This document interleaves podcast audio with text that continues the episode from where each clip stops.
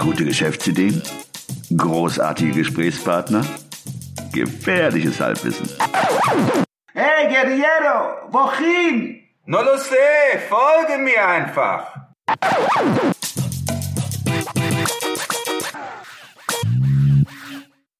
Hallo und willkommen zu einer neuen Episode des 9 to 5 Podcasts. Wieder hier aus dem berühmten Küchenstudio in belgischen Viertel, Nähe Brüsseler Platz. Das heutige Thema schließt an eine alte Episode, die wir vor einem halben Jahr aufgenommen haben, also kurz vor dem 25. Mai 2018. Kurz vor dem Brexit. Kurz vor dem Brexit ging um das Thema ähm, EU-Datenschutzgrundverordnung oder auch kurz DSGVO und für alle anglophilen GDPR. wir haben heute zwei Gäste im Studio, deren Namen wir leider nicht Ja. nennen dürfen, aus Datenschutzgründe dürfen wir die Namen leider nicht nennen. Wir haben äh, Gast 1 und Gast 2. okay, Spaß beiseite. Also wir haben zu meiner Rechten die Bianca Volkerts und mir gegenüber der Tobias Oliver Sieg, der damals äh, in der Episode 22 zu dem Thema DSGVO uns weiterhelfen konnte, vor allen Dingen, äh, worauf man achten muss für also als Kleinunternehmer oder als äh, Freelancer, auf was man achten sollte oder welche Gefahren ins Haus stehen, wenn man diese Verordnung nicht umsetzt. Hm. Und jetzt sind wir ja sechs, sieben Monate später und wir wollten herausfinden, ob sich die Welt noch dreht. Bianca dreht sich die Welt mit. Ja, gerade hat sie sich noch gedreht. Als ich das letzte Mal geschaut habe, ja. Ja, uns geht es halt mal darum, was ist überhaupt jetzt passiert in den sechs Monaten. Ähm, ist es denn wirklich so, dass alle diese äh, Verordnung umgesetzt haben? Die meisten Unternehmen sagen ja, wenn man sie fragt. Ja, und ich von mir aus ein ganz klares Nein. okay, äh, sehr interessant. Kannst du gleich mal da ein bisschen näher drauf eingehen? Ja, Ja, fangen wir doch damit an. was ist eigentlich passiert, genau. Die richtig große Anklagewelle, die ja viele Ende Mai dann erwartet haben, ist eigentlich ausgeblieben. Ähm, so richtig viel ist eigentlich nicht passiert. Also viele haben noch Projekte laufen, viele fangen vielleicht auch gerade erst mit Projekten an, überlegen sich halt, was sie machen müssen. Ähm, es gibt auch spannende Interpretationen, äh, was jetzt überhaupt ein personenbezogenes Datum ist, ähm, was jetzt nicht unbedingt ähm, in der Juristenwelt wahrscheinlich so Anklang findet, diese Diskussion, weil das relativ klar ist. Aber ähm, letztendlich, man denkt drüber nach und wenn man bestimmte Kreise fragt, also Management, dann ist das natürlich umgesetzt. Mhm. Ähm, wenn man aber relativ weit unten fragt, also gerade in größeren Unternehmen, dann wissen die meisten davon nichts. Und die, die äh, Anklagewelle, die viele befürchtet haben, also auch in, sag mal, in meinen Freelancer-Kreisen war schon eine gewisse Panik, dass, dass man jetzt plötzlich nackt im Internet steht und einfach an, angreifbar ist, die ist ausgeblieben. So was, soweit ich gehört habe, ist die im Wesentlichen ausgeblieben. Woran liegt das? Ähm, ja, gut, kannst du eigentlich nur vermuten. Ich meine, es gibt ja diese Anklageanwälte, warum die jetzt nicht auf den Plan gerufen wurden, kann ich jetzt auch nicht sagen. Zu der ähm, Gilde gehöre ich nicht. Mhm. Aber ähm, ich vermute halt auch einfach mal, weil spannenderweise auch viele ähm, der Leute, die sich beruflich damit beschäftigen, haben sehr, sehr spät damit angefangen, sich überhaupt zu informieren. Also man hatte ja zwei Jahre lang im Prinzip Ja. Vorlaufzeit, beziehungsweise eigentlich fünf, sechs Jahre hätte man das Ganze so ein bisschen Mhm. in den einschlägigen Newsletters oder so ver verfolgt. Ähm, aber viele haben wirklich kurz vor knapp, wenn überhaupt, angefangen, Ja. sich darüber Gedanken zu machen. Mhm. Und ich vermute halt auch mal in der Branche. Und Prüfer So. brauchen ja ein, ein explizites Zertifikat, um auch nach DSGVO prüfen zu dürfen. Mhm. Aber die müssen halt auch erstmal ausgebildet werden. Da gibt's auch noch gar nicht so richtig die Masse. Also von Mhm. daher kann man nur vermuten, woran es Das heißt, es könnte noch, die Abmahnwelle könnte noch kommen, wenn jetzt sozusagen die, die Vorbereitungen abgeschlossen sind. Ich gehe ganz, ganz schwer davon aus, Ja. dass wenn entsprechende Prüfer ausgebildet wurden und äh, die Leute sich wirklich damit beschäftigt haben, äh, dass da auf jeden Fall was kommt. Und ähm, man diskutiert halt noch, ob Mhm. bei kleinem Unternehmen, wo es nicht so wirtschaftlich viele Leute betrifft, äh, mal ein ähm, Exempel statuiert wird oder ob das eher bei einem Großunternehmen, wo es richtig medienwirksam Mhm. Ausgeschlachtet wird. Das bleibt abzuwarten. Jetzt war es ja so, dass die Österreicher zum Beispiel damals auch verfügt hatten, ähm, von diesem Strafverfahren, oder ja keine Strafverfahren, von diesem Verfahren abzusehen. Äh, Nee, die haben die Geldstrafen ausgesetzt, oder? Die haben gesagt, man kann klagen, aber es ist kein Geld zu holen für den Kläger, ne? So haben die es gemacht, oder? Weiß ich nicht. Also Österreich Ja. habe ich leider Ja. nicht verfolgt. Aber was in Deutschland nicht analog? Also in Deutschland war es doch auch, dass man erstmal davon absehen sollte, Geldbußen oder es wurden keine Geldbußen verhängt. Das ist eigentlich so, dass was man machen sollte. Natürlich, es wird geprüft, es werden auch Findings entsprechend Mhm. äh, diesbezüglich schon aufgestellt, aber am Anfang, ähm, wie gesagt, man kann ja nicht die Firmen komplett wirtschaftlich lahmlegen Ja. direkt. Also man muss da schon, denke ich, langsam einsteigen und das Mhm. haben die entsprechenden Prüfer dann halt auch eingesehen, dass man da nicht direkt mit der Keule draufhauen kann, sondern eher Druck machen muss. Ähm, das wird aber nicht immer so bleiben. Also einmal ein Finding gehabt, wird das beim nächsten Mal vielleicht noch glimpfig äh, Ja. durchgehen, aber beim übernächsten Mal mit Sicherheit dann schon nicht mehr. Also das heißt, wir befinden uns gerade in der Ruhe vor dem Sturm. Klingt so. Ich denke mal, das wird wie bei allen IT-Prüfungen oder auch bei allen Prüfungen im Mhm. Audit wird das halt immer mehr und mehr in die Tiefe gehen und es ist halt ein neues Thema, noch relativ oberflächlich und es wird halt immer weiter runtergehen. Wir so, mir fällt mir gerade auf, wir haben jetzt euch gar nicht so richtig vorgestellt. Also was macht ihr beruflich? Ihr habt beruflich ja mit diesem Thema täglich zu tun. Vielleicht könnt ihr einen Satz noch dazu sagen, was ihr beruflich macht. Also wir sind eigentlich beide im SAP-Beratungsbereich äh, unterwegs, im SAP Security, äh, neben Berechtigungskonzepten halt auch sämtliche Prozesse drumherum, Compliance. Und dazu gehört natürlich auch, wer darf wohin schauen, also Mhm. sprich, wer darf welche Daten sich angucken, Mhm. zum Beispiel. Und insofern. Ja, genau. Das macht mir ein bisschen Angst gerade, wenn ich ehrlich bin. Ich, ich habe gerade an meine eigene Webseite gedacht. Also ich dachte, gut, in den sechs Monaten, sieben Monaten ist ja nicht sehr viel passiert. Jetzt haben wir gerade gelernt, dass die diese Mahnverfahren einleiten könnten, noch nicht zertifiziert sind, wenn man es mal so umschreiben kann. Nicht Moment, immer. das ist aber zu Verständnis, ja. Ja. Ich dachte, es sei so, dass jetzt zum Beispiel ein Mitbewerber sagen kann, was weiß ich, die Bäckerei an der nächsten Ecke, die haben aber gar kein Impressum mit XY. Das geht natürlich, ja. Das geht. Das geht natürlich schon. Aber das ist auch nicht passiert, oder? Ähm, das wird in Einzelfällen mit Sicherheit oder ist es passiert. ja. Aber es gibt ja auch die Möglichkeit, dass wie ganz normale Wirtschaftsprüfer halt ins Haus kommen und explizit hinsichtlich äh, einem bestimmten Thema äh, Mhm. prüfen. Und das könnten sie jetzt halt auch bezüglich DSGVO, brauchen aber selbst eine entsprechende Zertifizierung, um das tun zu dürfen. Also diese Aha. expliziten, es kommt jemand ins Haus und prüft, wie ein Wirtschaftsprüfer, Ja. ein Steuerprüfer oder sowas, das gibt es halt ähm, einfach personell noch nicht so viel. Aber natürlich gibt es dieses Fingerpointing, also dass irgendjemand sagt, der da hat oder mein ehemaliger Arbeitgeber, der Mhm. hat bestimmt meine Daten, die dürfen bestimmt noch ganz viele und ich kriege vielleicht noch Post oder irgendwie Mhm. sowas. Das geht natürlich, ist aber in der Menge eigentlich, wie es viele erwartet haben, Ja. ausgeblieben, ja. Hm. Und da auch, auch wieder kann man nur spekulieren, warum das so ist. Ja, also ich denke mal, ich möchte jetzt auch keiner ähm, die entsprechende Anklägeanwälte mal fragen, wollt ihr nicht mal Mhm. ähm, ein bisschen Gas geben, weil Mhm. gibt ja Geld für euch zu holen oder ähm, Leute auf ihre ehemaligen Arbeitgeber ansetzen oder keine Ahnung was. Mhm. Also ich glaube, es wäre auch nicht nicht zielführend an der Stelle. Überhaupt nicht, nee. Mhm. Ja, ich, ich bin gerade noch, noch ein bisschen äh, erstaunt, ähm, dass das, was wir an sich nach dem 28. Mai erwartet hatten, sicherlich eintreffen wird, aber mit einer Verzögerung. Dass man noch nicht auf der sicheren Seite ist. Man, es gab ja damals auch die Fälle, gerade nach dem 25. Mai, dass viele Unternehmen ihre Webseite vom, vom Netz genommen Mhm. haben. Mhm. Aus Angst, sind wir überhaupt jetzt, äh, entsprechen wir dieser Verordnung. Und ich denke mal, das wird ja bei vielen Freelancern, kleinen Unternehmen ja eher der Fall sein, äh, die vielleicht ja, viel mehr, weil ich gerade mal in meinem, bei mir mal meine Seite durchgegangen bin und denke, hm, da sind so einige Sachen, die sind auch nicht astrein. Ja. Ich kenne auch Leute, die ihre Facebook-Seiten, äh, Unternehmensseiten abgeschaltet haben. Mhm. Aber da können, wa- was wäre denn jetzt so ein Tipp für Leute, die noch nicht äh, ihre Seite fit gemacht haben?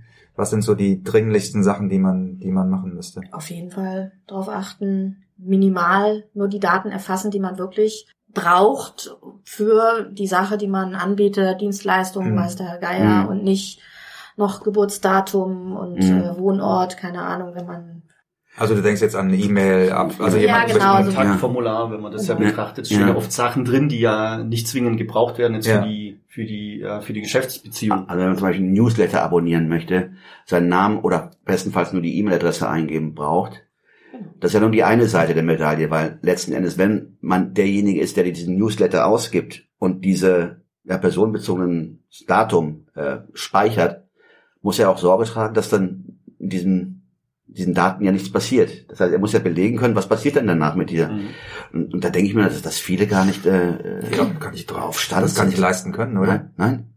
Was würde das jetzt mal, wenn wir es mal durchspielen? An, ich habe jetzt ein, ich bin jetzt ein Fotograf und ich möchte gerne einen E-Mail-Verteiler aufbauen, weil das ja auch im Marketing immer sehr beliebt ist.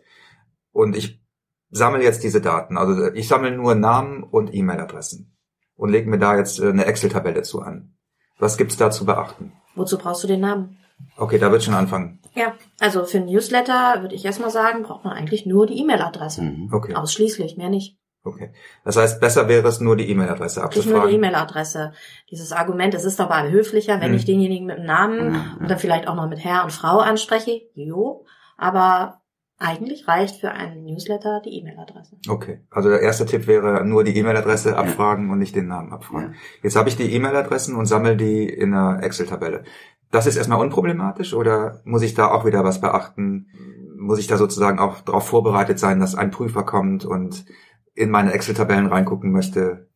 Natürlich, also du solltest auf jeden Fall die, die äh, sich diesen Newsletter unterzeichnen, darauf hinweisen, dass ähm, du einfach die Daten, äh, wenn derjenige sie nicht mehr möchte, dass du die auch wirklich löscht. Das musst du natürlich dann auch sicherstellen aus der Excel-Liste, dass das gelöscht wird und etwaigen Sicherungskopien von deiner Excel, wenn du zum Beispiel regelmäßig deinen Rechner auf eine externe Platte irgendwie äh, sicherst oder sowas. Auch da muss es rein theoretisch rausgelöscht werden. Das sind ja keine finanzkritischen, also keine finanziellen Daten. Von daher bist du nicht berechtigt mehr, die dann zu halten. Auch in Archiven nicht mehr. Okay, Und, also äh, ganz konkret, jetzt schreibt mich jemand an und sagt, äh, ich möchte gerne aus deinem Verteiler gelöscht werden. Ja. Dann muss ich, muss ich das auch dokumentieren? Muss ich dann Fotos vom Bildschirm machen? Wo vorher, nachher, Excel-Tabelle, vorher, nachher, Foto von der Festplatte. ja, wie, ernsthaft, wie dokumentiere ich denn das denn? Es ist wirklich schwierig an der Stelle. Also du kannst halt äh, lediglich äh, sagen, wenn du die Meldung kriegst, Datensatz wurde Mhm. gelöscht, aber dann hast du natürlich immer noch nicht die Archive, Archive erwischt.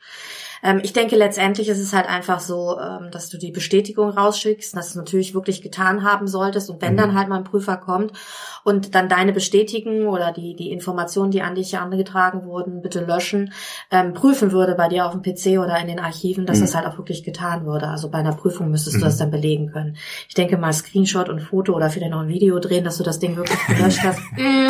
Wäre ja auch wieder schwierig, weil dieser Videobeweis, da steht dann auch wieder der Name Ah, ja. drauf und das müsste ja rein theoretisch auch wieder Ah, okay.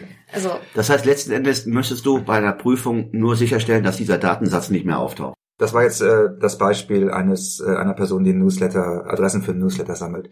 Andere typische Sache ist ja zum Beispiel, dass Leute Bilder posten. Ja, also die, die posten Bilder auf ihrer Webseite, die posten Bilder in den sozialen Medien. Was gibt's da zu beachten? Ja, das ist natürlich äh, schwierig, weil das ist ein personenbezogenes Daten durchaus, insbesondere wenn da Geodaten hinter sind natürlich. Äh, sowieso ein schwieriges Thema. Im Prinzip, wenn du es wirklich machen würdest, dann müsstest du entweder äh, den, den Einverständniserklärung von demjenigen geben lassen, den du da fotografiert hast, natürlich schriftlich. Ähm, und aber auch wieder mit der Möglichkeit, dass derjenige das widerrufen kann und dann Ja. hast du den Spaß, halt diese Daten wiederum zu löschen.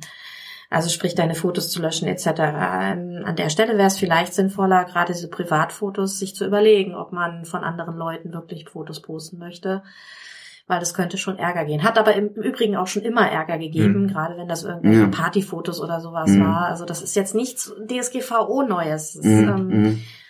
Wie ist die Situation? Ich war jetzt auf einigen Veranstaltungen, Medienveranstaltungen, wo ich vorher, ich weiß nicht, ob ich unterschreiben musste. Nee, es war ein Aushang, in dem stand, mit äh, Eintritt in diese, in diese Veranstaltung stimme ich zu, dass Bilder gemacht werden und dass diese Bilder auch veröffentlicht werden. Ist das konform oder ist das, ist das so eine Art Krücke, mit der man sich behilft, weil man nicht von jedem ein Model Release, hießen glaube ich, früher diese, dieses Formular äh, äh, ausgefüllt haben möchte. Ja, meistens steht aber auch bei der Anmeldung noch was dabei. Also wenn du dich irgendwo Ja. anmeldest, wird schon darauf hingewiesen und das unterschreibst du dann schon noch persönlich.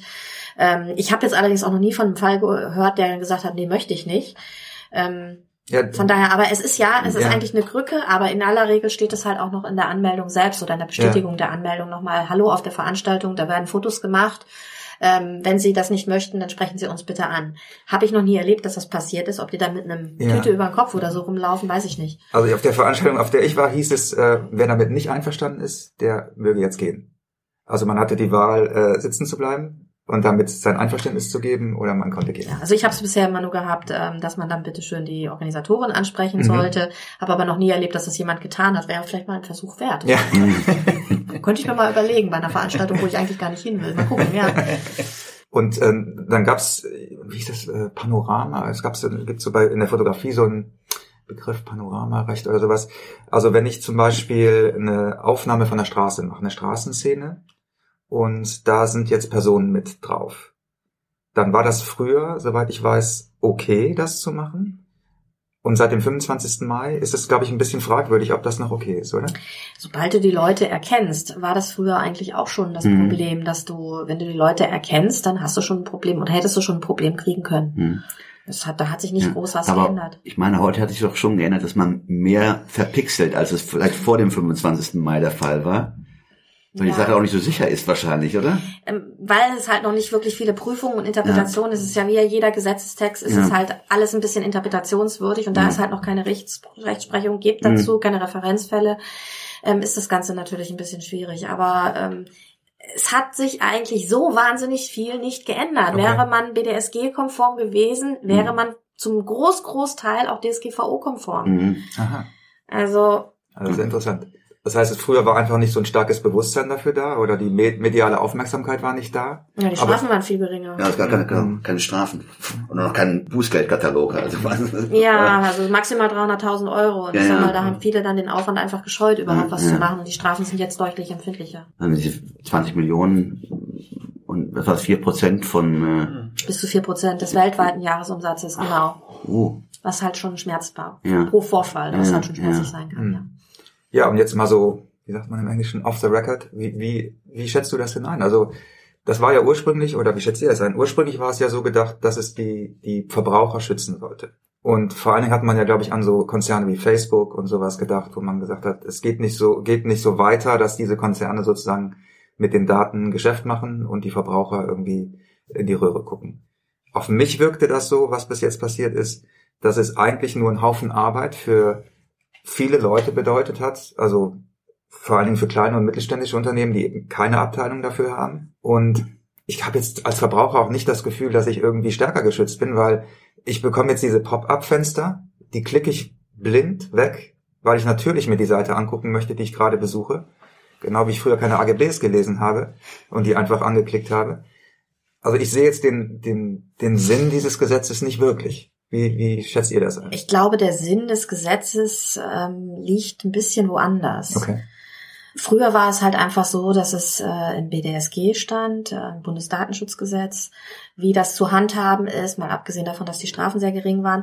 Der große Vorteil von dem DSGVO ist einfach, dass es EU-weit gültig ist Mhm. und somit eigentlich überall in der EU die gleiche Rechtsprechung gilt und eigentlich komplett alle Firmen gleich behandelt oder gleichen Aufwand treiben müssen, um das Ganze halt durchzusetzen. Früher hat halt das eine Land sich gekümmert oder die Firmen einer der einen Länder haben sich gekümmert Mhm. und der anderen halt so gerade gar nicht. mhm. Und ich glaube, das ist halt einfach eine, ein großer Vorteil, nicht nur gedacht war es eigentlich für die für die Verbraucher, ja, ähm, ich habe das Recht an meinen eigenen Daten und ich möchte dieses Recht behalten und nur mir gehört dieses Recht und kein anderer. Ähm, aber man sollte es vielleicht auch einfach mal ein bisschen anders sehen, gerade aus Deutschland heraus, wo wir immer schon relativ gut waren, ist es ja halt doch so, dass sich äh, auch andere EU-Länder jetzt daran halten müssen Mhm. und somit Gleichziehen der wirtschaftlichen Bedingungen an der Okay. Stelle Mhm. zumal ein bisschen Ja. getragen werden. Es sind ja nicht nur EU-Unternehmen davon betroffen, also Indirekt auch eigentlich alle anderen ja. weltweit, sobald die ein Datum eines EU-Bürgers mhm. halten oder in der EU halt Umsatz machen. Das ist Mhm. richtig. Und ich meine, aus welche Firma trifft das Mhm. Nicht weltweit Ja. nicht zu? ja, ja. Wie das dann umzusetzen ist bei Firmen, die, keine Ahnung, in hinter dem Buktu irgendwo sitzen, bleibt abzuwarten. Aber eigentlich könnte man sagen, es gilt weltweit. Mhm. Ja, das ist natürlich ein, wirklich ein Vorteil, ja. den ich natürlich aus meiner Konsumenten oder besser gesagt äh, KMU-Sicht jetzt, jetzt nicht sehe. Aber ähm, das stimmt natürlich. Eine Angleichung ist natürlich praktisch, was, was die Handhabung nachher angeht. Ne? Ja. Ähm, interessant dabei ist dazu, sagen, es gab mal so eine Umfrage, da wurden Unternehmen gefragt, wie sie aufgestellt sind, ob sie jetzt diese Verordnung umgesetzt haben. Da haben ja 82 der befragten Unternehmen, 82 Prozent der befragten Unternehmen gesagt, ja, alles wunderbar. Mhm. Hingegen auf der anderen Seite wurden auch privat, privat oder Menschen befragt und 36, knapp 40 Prozent, 36 Prozent sagten, dass äh, sie sich nicht sicher seien oder sicher fühlten, wie mit ihren Daten umgegangen wird. Ist auch schon so ein Zwiespalt, nicht? Also das, äh, wir als Konsumenten nicht immer sicher sein können, dass, äh, dass mit den Daten, ich sag's einfach mal, pfleglich umgegangen wird. Ja. Glaubst du, das Gefühl hat sich geändert bei den, bei den Das Verbrauchern? ist, das ist eine relativ äh, frische Umfrage. Mhm. Ich meine, das ist, äh, ich glaube schon, dass einschließlich. Ich glaube nicht, dass die Daten, meine Daten, da ich auch weiß, wie der Stand in Unternehmen ist, was Datenschutz oder was die, die Umsetzung der Verordnung angeht, dass das noch nicht gewährleistet ist. Mhm. Glaube ich nicht. Sonst noch irgendwelche, irgendwelche Tipps für, für Leute, die ähm, nicht auf der Konsumentenseite sind, sondern auf der Anbieterseite sozusagen, die, die sicher gehen möchten, dass sie äh, nicht verklagt werden. Setzt die Verordnung um. Ja, genau, aber mach, also ich würde vorher anfangen. Macht mal einen Plan Ja. und setzt Meilensteine, bis wann was. Ja. Selbst wenn Prüfer kommen, bis äh, und es noch nicht umgesetzt sind, könnte ich einfach, denke ich mir einfach, ähm, das sind ja auch nur Menschen. Und wenn man sagt, hey, ja, aber ich wusste nicht so recht, was ich tun will, Mhm. aber ich habe mir einen Plan gemacht Mhm. und ich arbeite dran und Mhm. der Prüfer sieht das. Das sind auch nur Menschen. Und ich denke halt einfach, ähm, ist natürlich nicht äh, keine Gewähr, aber man äh, kann dann doch, denke ich, mit ihnen reden und die werden natürlich den Fortschritt dann später Mhm. wieder kontrollieren. Mhm. Aber wichtig ist einfach, dass man einen Plan von der ganzen Sache hat, dass man Mhm. sich damit beschäftigt und Mhm. dass man ähm, mit gesundem Menschenverstand Ja. rangeht. Ja, Ja, super. das ist ein gutes Schlusswort. Ja, genau. Vielen Äh, Dank, dass ihr ähm, zu Gast wart heute bei uns. Ja. Danke. Und diese Episode wird nach Ablauf zerstört. Okay. ich werde das kontrollieren. Gut. Tschüss. Ciao. Tschüss. Tschö. Alle im Podcast erwähnten Ressourcen und Links findet ihr auf unserer Webseite 925.de. Das ist 9 wie Ja, die Zahl 2 und das englische 5 wie High Five. Also, sagt Nein zum Alltag und Ja zum Abenteuer.